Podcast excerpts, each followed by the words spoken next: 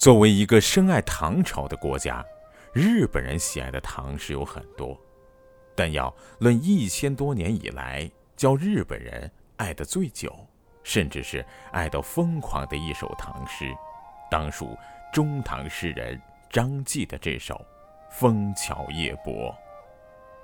在群星灿烂的唐代诗人中，一生坎坷的张继只是其中小人物一枚。历史上有关他的史料记载，至今是十分寥寥。一首《枫桥夜泊》也是他后来入选《唐诗三百首》的唯一代表作。但就是这么一首普通的作品，却在邻国日本实现了完美的逆袭。自从漂洋过海登陆之后，就是火热的窜红，并且远远反超李白、杜甫、王维、白居易等唐诗的明星，至今仍是大红大紫。那么，这首《枫桥夜泊》在日本究竟是红到了什么地步？以清朝学者于越的形容来说，其国三尺之童，无不能诵是诗者。也就是，自从该诗诞生的一千多年以来，日本列岛是历经了战火的更迭，但这首《枫桥夜泊》却在日本仍是口耳相传，代代深受青睐。甚至是在今天的日本中小学教科书中，《枫桥夜泊》也是重点的必考诗篇。如果在日本，不会枫桥夜泊，上学那是会没脸见人的。而且痴爱此诗的日本人，更是对此诗充满了深深的情怀。诗句中所提到的枫桥与寒山寺，都成了日本粉丝心中的圣地。甚至在上个世纪之初。好些日本人跑来中国看还看不够，干脆又在日本东京都青梅市郊，有样学样的造了枫桥与寒山寺。苏州寒山寺的剧中，已是一九零五年日本工匠们筑好之后赠送而来。某位日本前首相更是直言不讳道。苏州和苏州的寒山寺是我最向往的地方，甚至只要瞧瞧每年的十二月三十一日，那些扶老携幼、蜂拥跑来苏州聆听寒山寺钟声的日本人，就可知一千多年里，这一首《枫桥夜泊》在日本是有着怎样震撼的影响。那么问题来了，为什么日本人会对这首唐诗爱到如此之深？那么直接的一个原因，就是张继的这首诗写得太过于虐心。作为一位半生历经挫折的落魄诗人，一首《枫桥夜泊》是途经苏州的张继满心伤怀的咏叹。先是月落乌啼，后是江枫渔火，凉薄的环境是笼罩而来。然后城外的寒山寺里，夜半钟声更是遥遥而来，直达客船之中。凄苦中的一声钟鸣，空灵清远的效果，自然是直穿人心。这样的虐心风格，不但在唐诗之中是独一号的，更对了日本人的审美胃口。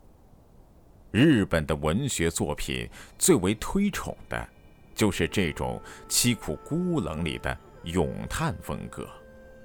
包括日本文学史上那些脍炙人口的作品，甚至日本经典的电影。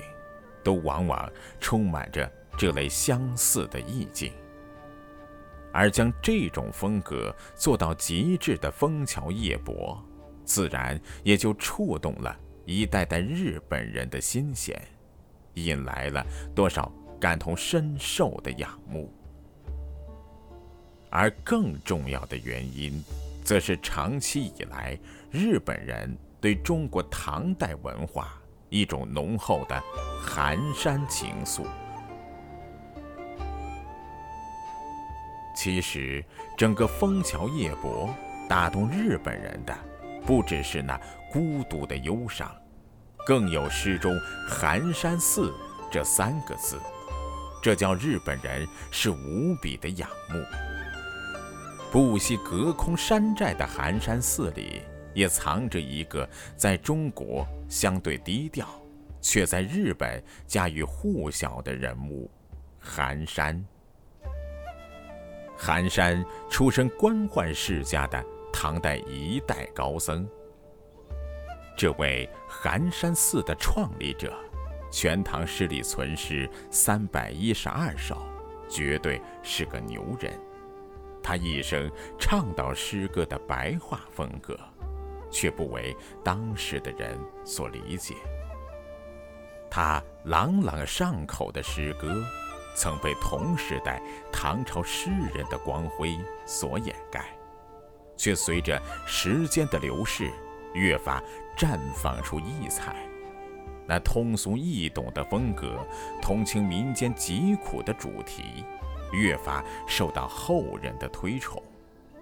其独特的魅力，正如寒山本人生前所说：“有人笑我诗，我诗何典雅。”不凡正是简，岂用毛公解？